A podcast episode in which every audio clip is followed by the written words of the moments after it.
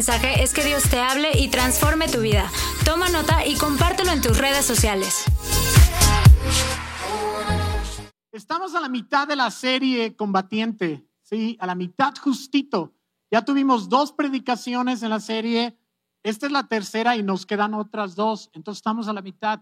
Y no sé si te ha estado influyendo en tu vida. En mi vida ha estado influyendo. Tanto así que ahora cuando de repente me encuentro así con una estación en la que me empiezo a quejar, no sé si nada más me pasa a mí o a alguno de ustedes también le pasa, que cuando las cosas te frustran o te llega chamba de más o alguien te falla, lo que sea, te empiezas a quejar y lloriquear, no sé si te pase, pero a mí a veces me pasa. Y ahora lo que hago es que digo, ya deja de quejarte, soldadito. me convierto en mi propio sargento y me digo, ya, soldadito, deja de quejarte. Aguanta penalidades como buen soldado de Cristo. Gracias, Willy. ¿Ok? ¿Dónde está Willy? No, ya regresó. Por aquí anda el Willy. Ok.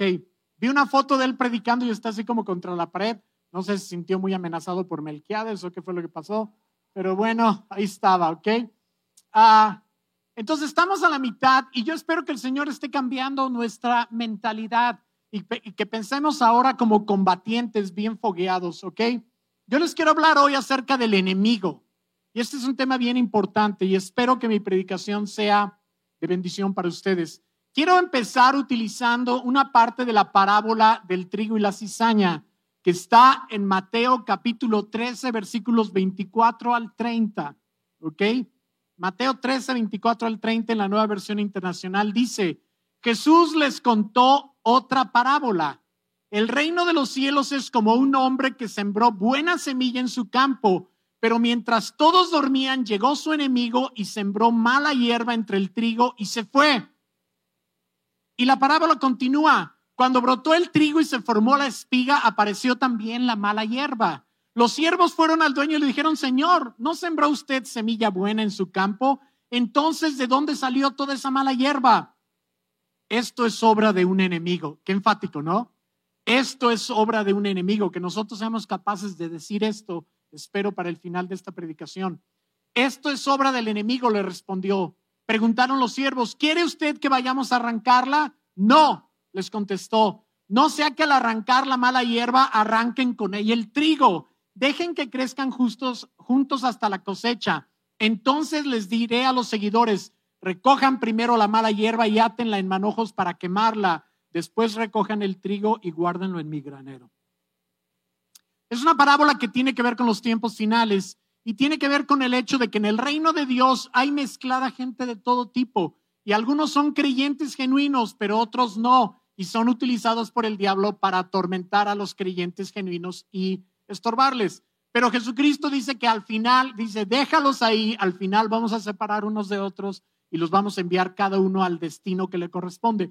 Pero mi tema no es la parábola, no quiero exponerla, este es de los tiempos finales. Quiero hablar solamente de los primeros dos versículos y quiero sacar de ahí estas dos verdades. Primero, que el diablo siembra en el campo de los creyentes. El diablo, o sea, aquí está sembrando en el campo del creyente. El diablo siembra en el campo de los creyentes. Y dos, por eso no debemos dormirnos y velar. Entonces me aparto un poquito del sentido de la parábola, pero quiero sacar esta gran verdad de allí. ¿De acuerdo? Esta parábola, curiosamente, y no es coincidencia, la, palabra, la parábola del trigo y la cizaña viene enseguidita de la parábola del sembrador ahí en Mateo 13. ¿Se acuerdan de la parábola del sembrador? Donde el sembrador sale a sembrar y la semilla es la palabra y hay cuatro tipos de tierra y dependiendo de cómo es la disposición de la tierra es que la palabra es recibida o no. ¿ok? O que es recibida y luego es nulificada. En fin, ese sembrador de la primera parábola, ¿quién es? Jesús. Jesucristo es el sembrador, pero curiosamente enseguidita habla de otro sembrador. El diablo también siembra. Y entonces mi mensaje hoy se llama el otro sembrador, porque está muy padre hablar del sembrador Jesús, pero también hay que hablar hoy del otro sembrador, el que siembra maldad, en nuestras vidas, el que siembra tentaciones, el que siembra pensamientos, el que siembra en nuestros corazones y en nuestras relaciones discordia y siembra un montón de cosas. Y hoy quiero hablar de unas poquitas de ellas. Amén. ¿Están conmigo? Entonces, es muy importante ubicarnos ahí.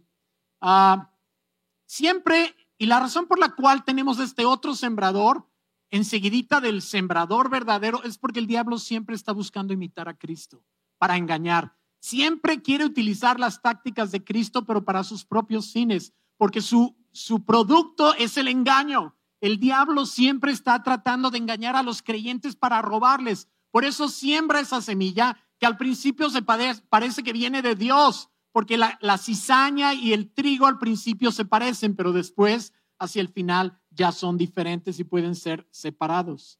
Amén. Entonces, por lo mismo, debemos de no dormirnos. Como dice el versículo 25, ahí habla de que ellos se durmieron y debemos de no dormirnos, sino que debemos estar alerta y velar. Debemos de vivir siempre alerta y siempre vigilantes en contra de las artimañas del diablo a fin de descubrirlas y quitarlas. Dormirnos en el sentido espiritual significa ah, sentir una falsa seguridad y por lo tanto andar descuidadamente. Es como si de repente tú te vas a un, a un lugar que es un barrio bien bravo de la ciudad, un lugar súper peligroso donde ni la policía entra y tú vas en la madrugada y te metes y andas como si nada. O sea, la verdad es que muy probablemente no vas a salir bien de ahí. ¿Me explico? Estás viviendo una falsa seguridad y eh, no te das cuenta y entonces andas descuidadamente. Así es como muchas veces nosotros andamos. ¿Y por qué va alguien a hacer eso? Porque alguien va a ir a un lugar peligroso y va a andar así. Bueno, pues hay cosas que atolondran la mente. Puede ser que una persona está muy turbada emocionalmente o puede ser que anda hasta atrás o hay un montón de cosas que pueden como quitar el estado de alerta de una persona de tal manera que se exponga a peligros tremendos. Y muchas veces nos sucede en lo espiritual, andamos un poquito atolondrados en lugar de andar alerta y vigilantes, porque algunas cosas nos atolondran y nos adormilamos y nos adormecemos y entonces el diablo toma ventaja de nosotros. Por eso nosotros debemos ser combatientes que están siempre alerta, siempre vigilantes. De eso quiero hablar el día de hoy. Amén. ¿Están conmigo? Piensen, ah, por ejemplo, en el rey David. El rey David tipazo, súper guerrero, ¿no? Lo conocen ustedes perfectamente. Pero un día, cuando debió haber ido a la guerra, David como que dijo, pues no se me antoja. Como que hoy no se me antoja ir al servicio, que diga, ir a la guerra. Entonces, como que no se me antoja, entonces me voy a quedar en casa, creo que me merezco un descanso, ¿o no? Sí, mi rey, por supuesto. Ah. Entonces ahí andaba de ociosote en la terraza cuando de repente se asoma y ahí estaba Betsabé descalza hasta el cuello, bañándose. Y mejor no hubiera pasado eso, mejor no hubiera pasado eso, porque ya en serio, David se metió en problemas muy serios. Cometió un mega pecado de adulterio y luego, para cubrirlo, cometió asesinato y le, y sufrió muchísimo y cargó con esa culpa durante muchísimo tiempo. Tú lo puedes ver en los salmos, ves esos salmos así como de arrepentimiento durísimo. Si ves cuánto le dolió, cuántas noches él perdió culpándose y además todo lo que pasó en su familia a raíz de eso. Y él hubiera deseado jamás haber andado descuidadamente y de ociosito. ¿Sí me explico? Entonces, el diablo puede hacer caer a alguien como David. Imagínate tú y yo. Si no debemos de caminar de una manera muy alerta y muy vigilantes y no andar ahí de atolondrados. Amén. Ok, es muy importante porque con todo su testimonio de David, pues quedó un poquito ensombrecido con ese hecho, ¿no? Claro, Dios lo restauró y sigue siendo el rey David, pero él hubiera deseado más que nadie que eso nunca hubiera sucedido. Amén. Entonces, vamos a ver algunas cosas que el diablo siembra en nuestras vidas. Y quiero empezar por la tentación. El diablo es un experto para tentar. Es tan hábil que nos da diez y las malas y nos marea y nos lleva a pecar con una facilidad y nosotros a veces somos demasiado ingenuos, ¿sí? El diablo nos tienta y nos dice, ay, puedes pecar, no va a haber mayores eh, consecuencias. O sea, no te preocupes, si no te estoy pidiendo que mates a nadie, es un pecadito chiquititito, velo nomás que tierno, se parece al gatito de Shrek, mira nomás qué ojotes. O sea, es un pecadito, no manches, o sea, ¿para qué te pones de mojigato, no? No te estoy diciendo que cometas una cosa así terrible, ¿no? Ese es un pecadito, ¿no? Y ahí vamos nosotros, y sí, no va a haber consecuencias, y sí, es un pecadito, y ándale, qué pecadito y qué consecuencias. ¿Sí me explico? Y luego cuando nosotros perseveramos y decimos, ok, no, no voy, no, no me voy a dejar, entonces el diablo dice, sí, sí, no te dejes. El diablo mismo dice, Sí, lucha contra el pecado. Sí, acaba con él. Arrasa con el pecado. Pero mañana. Hoy disfrútalo. Ya mañana le das en la torre. Y ese mañana nunca llega o se convierte en meses y años. ¿Sí me explico? Y mira lo que dice la escritura en Hebreos 3:13. Dice, antes exhórtense los unos a los otros, porque somos un ejército, como vamos a ver el próximo domingo, exhórtense los unos a los otros cada día mientras todavía se dice hoy. No sea que alguno de ustedes sea endurecido por el engaño del pecado. El pecado endurece el corazón y la mente y la hace inmune a Dios muchas veces. Hace un callo. Entonces dice, hoy, trata con el pecado hoy, no lo dejes para mañana. Es hoy. No dejes que tu corazón se siga endureciendo. Amén. Entonces, es una de las cosas que el diablo se, eh, se goza en sembrar tentaciones en nuestras vidas y nosotros tenemos que estar súper alerta para decir, no, no lo voy a hacer. Amén. Otro engaño es que Él maneja nuestros sentimientos y nos desanima, nos influye en nosotros, en nuestras emociones y nos desanima, ah, nos lleva hacia la depresión, la desesperanza, el fatalismo y te tumba. ¿Cómo, te, cómo le encanta desanimarnos y tumbarnos al diablo? Sí, nos habla y nos dice mentiras acerca de nosotros mismos y nos dice, tú no la vas a hacer, tú no vas a poder hacerla. Nos miente acerca de nosotros, nos dice, tú no tienes esperanza, tú eres nadie, tú no puedes, o sea, ni le hagas al cuento, ay, sí, muy acá, lleva una vida santa y limpia. Tú no puedes. Además, Dios, no conoces a Dios. Ese Señor es un tirano y ni creas que te va a pasar las cosas. Ese Señor es un tirano. Tú no la vas a hacer con un Señor como ese. Porque ese Señor no te va a dejar ni respirar. Y bueno, te empieza a meter un montón de cosas y al rato tienes la cabeza así. Y más si tienes cierto temperamento, y te lo voy a describir leyendo una porción aquí de una narración que me encontré. Ah, algunas personas somos como estos cuates. Dice, a mi padre y a mí nos falta determinación, ser asertivos, nos falta confianza en nosotros mismos. No sé si alguien se identifica. nos falta la disposición a imponernos sobre otros o sobre una situación o sobre un juego de circunstancias. O sea, no nos podemos imponer ante nadie, cedemos cuando no deberíamos de ceder, cosas así, ¿verdad? Dice, ah, ah, nos, dice, nos falta la disposición a pararnos sobre las cosas y pisarlas, a resueltamente olvidar nuestras deficiencias. Somos tan conscientes de nosotros mismos que no podemos apagar la voz del crítico interno. ¿Cuántos se pueden identificar con esto? Personas que somos muy conscientes de nosotros mismos, que siempre nos estamos juzgando y criticando. Parece que llevamos un crítico profesional dentro de nosotros. ¿A cuánto les ha pasado? Y luego imagínate, un crítico profesional dentro de nosotros y un acusador afuera nos hace papilla. Y nosotros estamos todo el tiempo pensando en nosotros mismos. Ahora, vamos cambiando las cosas, lo cual se puede en Cristo. Por medio de la fe vamos imaginando algo muy diferente. Tomando estos mismos pensamientos, lo voy a poner así. Mi Padre Celestial me da la determinación para ser asertivo y me da confianza en mí mismo estando en Él. Me da confianza en mí mismo estando en Él, no en mí mismo separado de Él, ¿ok? Si me explico, en Cristo, en mí mismo. Me da confianza en mí mismo estando en Él. Me da la disposición a imponerme sobre otros cuando la situación lo amerita. Algunos de nosotros nos cuesta trabajo imponernos sobre alguien y decirle no cuando la situación lo amerita. Necesitamos ser más asertivos, más uh, una mentalidad de guerrero. Me hace, mi Padre Celestial me hace imponerme sobre toda situación y todo juego de circunstancias. Me da la disposición a pararme sobre las cosas que me estorban y me hace pisarlas. Me hace olvidar resueltamente mis deficiencias y me hace recordar mis, mis fortalezas. Soy más consciente de Él que de mí mismo. Esto es clave. Muchas veces somos tan conscientes todo el tiempo de nosotros mismos, no lo hizo bien, no, no la hice, fallé y estamos tan conscientes de nosotros mismos y mi Padre Celestial me hace menos consciente de mí mismo que de Él. Me hago más consciente de Él en mi vida. Por lo tanto, puedo apagar esa voz del crítico interno y puedo taparle la boca al acusador externo. ¿Sí me explico? Porque ya no estoy pensando nada más en mí, digo, no, Cristo en mí. Y pongo mis pensamientos en Él. Cristo es el centro, ya no vivo yo, más vive Cristo en mí. ¿Se acuerdan a Pablo diciéndolo? Es bien importante. Amén.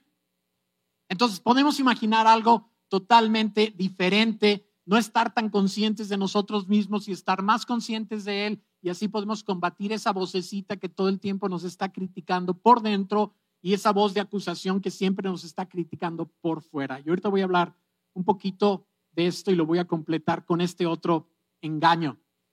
En tercer lugar, otro engaño que el diablo siembra en nuestras vidas es que nos da mensajes como si vinieran de parte de Dios. Imita la voz de Dios y nos acusa como si fuera Dios y nos llena de juicio y condena. Dice la escritura en 2 de Corintios 11, 14, esto no es nada raro, ya que Satanás mismo se disfraza de ángel de luz. Qué fuerte. Ese es lo más peligroso que hace él, se disfraza como ángel de luz. Es el disfraz más poderoso que tiene, porque entonces viene a nuestras vidas y nos tiende trampas. Dice el Salmo 142, versículo 3, cuando me encuentro totalmente deprimido, y a veces nos encontramos así, dice, Señor, tú conoces mi camino. En el camino por donde voy me han puesto una trampa. Pero luego el salmo continúa, pero tú eres mi ayudador y tú me sacas. O sea, me ponen trampas, pero yo me doy cuenta y me dirijo a ti. Digo, Señor, tú conoces mi camino, tú puedes ayudarme. Y me centro en Él y no en las mentiras del enemigo. Porque el enemigo siempre está queriéndonos acusar y condenar y tenernos culpabilizados todo el tiempo. Y te voy a decir algo, no quiere decir que Jesús no nos convence de pecado. La Biblia dice que sí, sí lo hace, pero siempre le da un giro positivo y nos deja regañados o si quieres nalgueados, pero animados, sintiéndonos amados. Ve cómo trató a Pedro después de que Pedro lo traicionó. Piensa. O sea, Pedro lo traiciona. Había estado unos, unas horas antes, había estado alardeando. Oh, no, yo soy el más fregón de todos los discípulos. Van a escribir mucho acerca de mí. Ah, estos te puedan traicionar porque Jesús dijo, todos me van a abandonar. Estos, estos sacatones te podrán traicionar, pero yo no, jamás. Yo estaré ahí contigo hasta el fin. Siguiente escena, parece chiste. No, no lo conozco. ¿Quién? No, no, no, no, no. No soy Galileo. Yo tengo el acento de Judá. Oh, claro. Y lo traiciona. Pero ¿qué hace Jesús? Es lo más maravilloso de todo. Jesucristo lo encuentra tiempo después, resucitado Jesús, lo lleva al lago allá en Galilea, bueno, allá está él y Jesús lo encuentra allí y entonces le dice a Pedro, Pedrito, quiero hablar contigo, mi hijo. Están ahí todos los discípulos, ¿no? Es como cuando el pastor le dice a alguien en una reunión, al, final de la reunión, te quedas un momentito para hablar contigo. así le va a ir a este, así estaban los discípulos. así le va a ir, hermano, vamos haciendo una tumba para este cuate, ¿no? Jesús se lo lleva un poquito más aparte para no avergonzarlo delante de los demás. Y en ese lugar Pedro ya, obviamente Pedro ya va así, ¿no? Temblando, pues lo traicionó. O sea, aquí es donde se acabó mi carrera artística, ¿no? Iba. Y, Jesucristo le pudo haber dicho, no que muy salsa, no que todos podían traicionarme, pero tú no. No que muy valiente, no que muy machito, sí, sacatón. Pero no hizo nada de eso. Jesucristo lo tiene enfrente y le dice, Pedro, quiero hacer una pregunta. ¿Me amas? Y es de esas preguntas que como que te revuelven todo por dentro, ¿no? Te analizan, te, te hacen una tomografía, ¿no? Te revelan tu propio corazón porque es la palabra que entra como espada de dos filos y discierne el interior de tu ser, ¿no? Y entonces Pedro dice que es pregunta capciosa o qué. ¿Me amas? Y Pedro le dice, sí, Señor, sí te amo, con todo mi corazón, sí te amo. Te traicioné, pero te amo. Y le pregunta la segunda vez, Pedro, ¿me amas? Y Pedro le dice, ¿en serio? Sí, Señor, sí te amo. Y entonces una tercera vez Jesucristo le dice, Pedro, ¿me amas? Y entonces Pedro le cae el 20 y dice, tres veces lo negué. Me está, me está renovando. Le dice, sí, Señor, te amo te amo con todo mi corazón. ¿Sabes? Y Jesucristo lo restaura. ¿Dónde está ahí la voz del diablo? ¿Dónde está ahí la condena, el juicio? O sea, le da gracia, le da amor y con eso lo transforma y lo convierte. ¿Se dan cuenta? Así es el Señor. Entonces, ¿cómo no vamos a distinguir la voz de Dios de la voz del diablo? Pero nos pasa porque el diablo es muy hábil.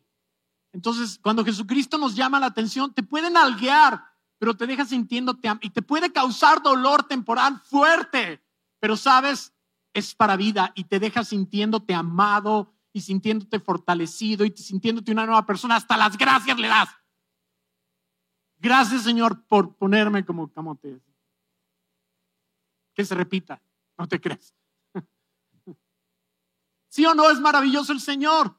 Es muy diferente su voz. Escucha la voz del diablo y es otra cosa. Amén. Finalmente, lo que quiero tratar hoy es este cuarto punto, es un piloncito. Si saben que estamos en octubre? Que vivos son, ¿eh? Pura revelación. Estamos en octubre, a mediados de octubre, y saben, este es el mes y el que sigue de los engaños culturales anuales, así les llamo. ¿Ok? Ya saben lo que se viene, se viene Halloween, Día de Muertos, películas de terror por todos lados y ya saben que es octubre, noviembre. ¿Sí o no? La verdad, quiero decirles, es que estas no son las armas más efectivas del diablo. La verdad son las menos efectivas. Son puro ruido y pura pólvora y casi nada de firepower. ¿Ok? Es puro ruido. Y muchas veces los combatientes cristianos se van con todo, ¿no? Sacan la artillería, se van contra Halloween, Día de Muertos y bajan el cielo a la tierra y ahí se concentran. Y luego descuidan otras cosas donde el diablo es muchísimo más efectivo, ¿ok? Entonces, no se trata de eso, pero sí tenemos que ser sabios. Digo, tampoco nos vamos al otro extremo, simplemente tenemos que ser sabios. ¿Me explico? Es, el, el rollo del Halloween es básicamente es una excusa mórbida para el, reventón y el desenfreno. Eso es lo que es. Para tener pachangas y bueno, ahí, y eso es todo lo que es. No tiene mayor consecuencia, pero de todas formas debemos ser sabios. De todas formas debemos ser sabios, ¿no? Y saber a qué le entramos y a qué no le entramos. Yo tengo una frase para estas cosas. Yo digo que, ¿qué digo? ¿Qué dijo? Aquí está. La tengo acá en la mente todo el tiempo. Esta es mi frase y las repito cada año. Halloween es tan irrelevante para la causa del mal como la Navidad para la causa del bien. O sea, es irrelevante. Es como la Navidad. Y me refiero no a la Navidad cristiana, sino la Navidad allá en el mundo, ¿no? La Navidad en el mundo sí es el nacimiento de Cristo, Ah, pero también de Santa Claus. Bueno, pero también Cristo nació en esa fecha. Pero Santa Claus. Ya saben todo el rollo y sí, Jesús, pero nadie se convierte por, las, por el festejo de Navidad allá en el mundo. Cuando hacemos festejos cristianos, mucha gente se convierte precisamente porque sacamos todo el borlote y toda la farama y decimos se trata de esto. Pero la Navidad en sí, que viene sobre el mundo anualmente y lo arrasa por todos lados y ya empezó, a nadie ha convertido, aunque sea el celebrar el cumpleaños de Cristo. Igual Halloween no sirven de nada. Pero de todas formas, pues tenemos que ser sabios y discernir y saber a qué le entramos y sobre todo qué estamos fomentando en los chavos, ¿no? Entonces lo que, lo que nosotros hacemos normalmente en estos tiempos es hacemos una fiesta de disfraces y la van a hacer los chavos de enfoque.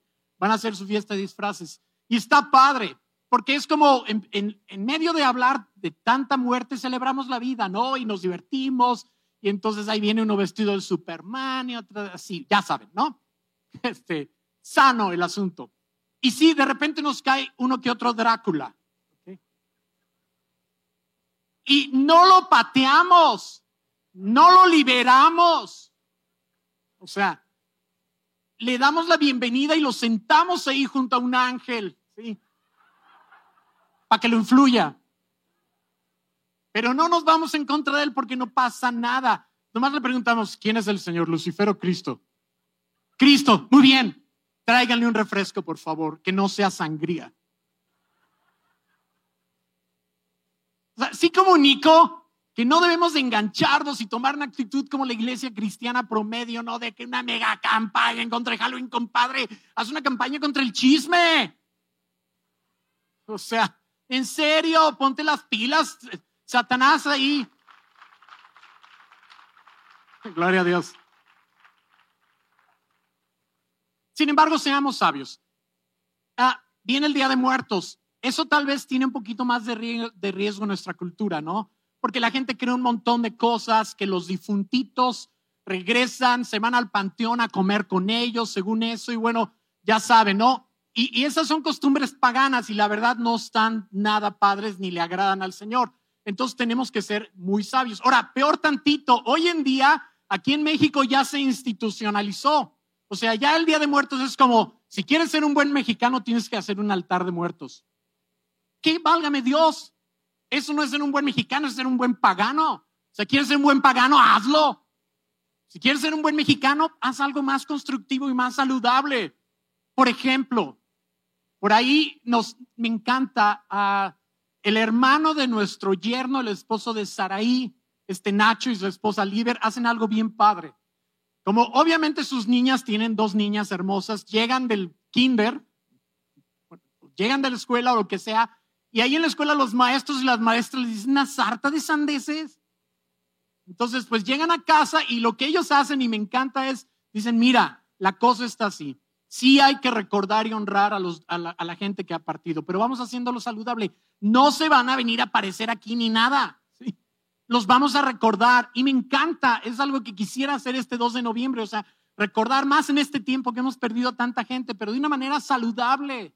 Hacerlo de veras saludable, recordarlos y decir, sí, en este día recordamos a, a, a Leti, mi primera esposa, que fue una súper bendición, platicar de ella, hablar de ella. ¿Se acuerdan la película de Coco, cómo uh, los muertos quedan olvidados y van desapareciendo de las fotos? Bueno, hay una mejor manera de mantener la foto viva y es hablando de ellos, pero bien saludable, ¿no?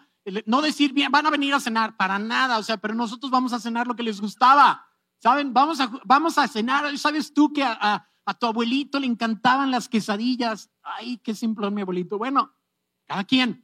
Entonces, vamos a comer quesadillas. Mejor vamos comiendo lo que quería mi abuelita, ya. Entonces, tu abuelo era así, mi hijito, y bueno, él nació en tal lugar, y los puedes honrar y puede ser bien hermoso. El otro día, y no era Día de Muertos, nuestra amadísima nieta Julieta, estábamos ahí en su casa, y este, pues en la casa de ustedes, en nuestra casa, pues.